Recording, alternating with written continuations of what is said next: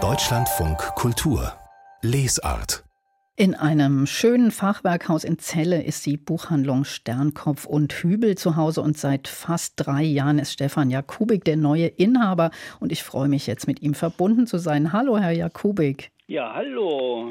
Das Sie, freut mich sehr. Sie waren ja äh, da im Januar 2021 quasi für diese alteingesessene Buchhandlung sowas wie der Retter in letzter Minute und das auch noch mitten in der Krise. Sind Sie denn inzwischen da gut angekommen und im sicheren Fahrwasser? Ja, doch. Also ich meine, für so kleine Buchhandlungen ist es immer auch ähm, immer noch ein kleiner Kraftakt, äh, weiterhin erfolgreich zu bestehen. Aber wir haben hier eine so treue äh, Stammkundschaft in Celle und auch äh, wirklich ein, ein sehr lese, literaturinteressiertes äh, Publikum. Ähm, das hat sich hier eigentlich ganz positiv entwickelt. Also schon in der Pandemiezeit äh, haben wir hier wirklich äh, sehr, sehr gut verkauft und unsere Kundenbeziehungen weiter ausgebaut. Mhm, und jetzt sind Sie schon mitten im Weihnachtsgeschäft, nehme ich mal an. Ja, genau, Sie sind schon mittendrin. Mhm. Und sind denn die drei Bücher, die sie für uns ausgesucht hat, auch äh, geeignet? Das kann man die alle auch gut verschenken? Ja, hervorragend. Ich finde, die eignen sich sehr gut als Weihnachtsgeschenk.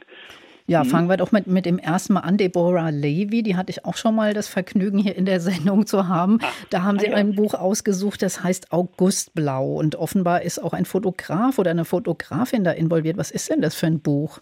Ja, das ist ein ganz faszinierendes Buch. Ist übrigens auch ein sehr schönes Buch mit einem sehr schönen Cover von einer äh, bekannten Fotografin äh, gestaltet und äh, ist ein Buch äh, für, naja, für alle Liebhaber der Farbe Blau.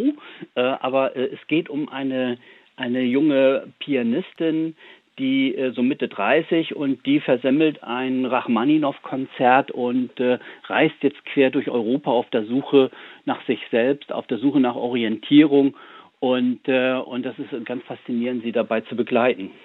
Ich glaube, Deborah Levy mag Blau auch gern, weil sie so gern schwimmen geht. Da habe ich mal mit ihr drüber gesprochen. Kommt das ja. auch drin vor? Äh, Schwimmen spielt auch eine Rolle, ja, ja Schwimmen und Tauchen, gedacht. ja, genau. Also mhm. kann man auch begeisterten Schwimmern gut zu Weihnachten schenken. Ja.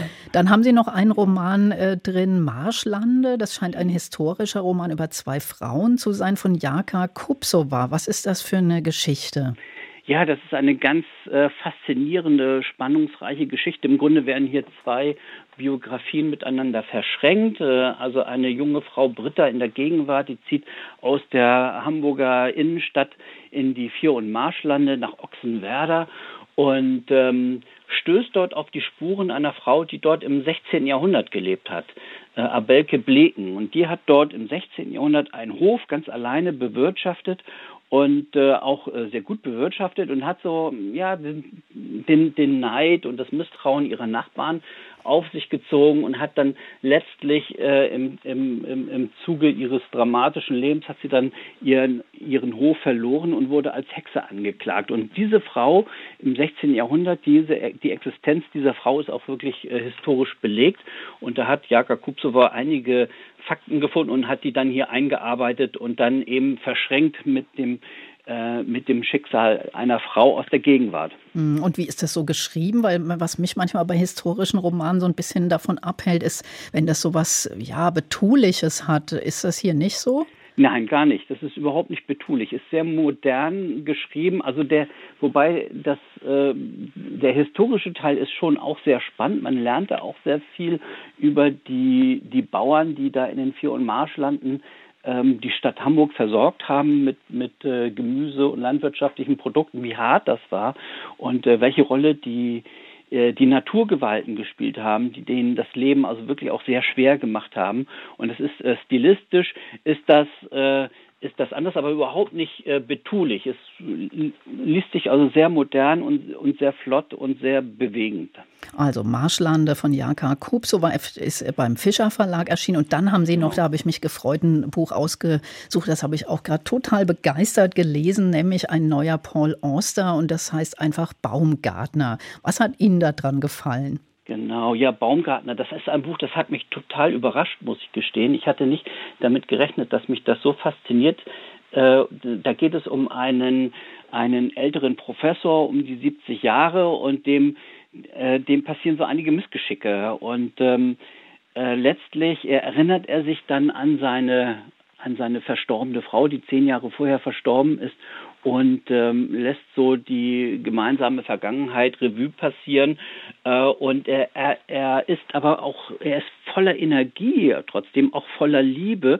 Das ist so reizend geschrieben, auch wie er an, an seine Frau denkt äh, und wie er aber auch seine Gegenwart meistert. Und das finde ich sehr, sehr tröstlich und sehr ermutigend äh, geschrieben. Und ähm, äh, das auch angesichts der Tatsache, dass Paul Oster im Moment ja auch äh, größere gesundheitliche Probleme hat. Er ist gerade in einer, in einer äh, Krebsbehandlung befindet er sich und ich finde es ganz, ganz bemerkenswert, dass er uns dann dieses Buch hier noch geschenkt hat, seinen Fans und Lesern, aber auch allen anderen interessiert. Man muss nicht unbedingt Oster-Fan sein, um das wirklich gut zu finden. Mm, und er hat ja auch viel nochmal von sich selbst auch da reingepackt. Ne? Er erzählt genau. ja auch von seiner Kindheit. Da kommt sogar eine, hat er die Namen offenbar vertauscht, aber es kommt auch der Name Oster vor. Und ich fand es ja. auch ein sehr, sehr tröstliches Buch. Ja, genau. Es gibt auch viele Anspielungen auf andere seiner Bücher und äh, auf seine, ja, auf Osters Frau, Siri Höstwit, finde ich, also die habe ich da auch immer irgendwie mit äh, gesehen und miterlebt.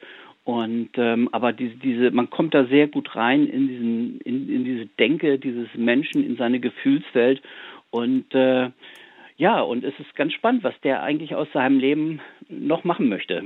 Genau, und lustig ist es auch, kann man dazu sagen. Es ist ja. Äh, auch sehr, sehr amüsant geschrieben. Stefan Jakubik, vielen Dank von, für diese Empfehlungen. Alles Gute für Sie. Sehr gerne Ihnen auch. Dankeschön.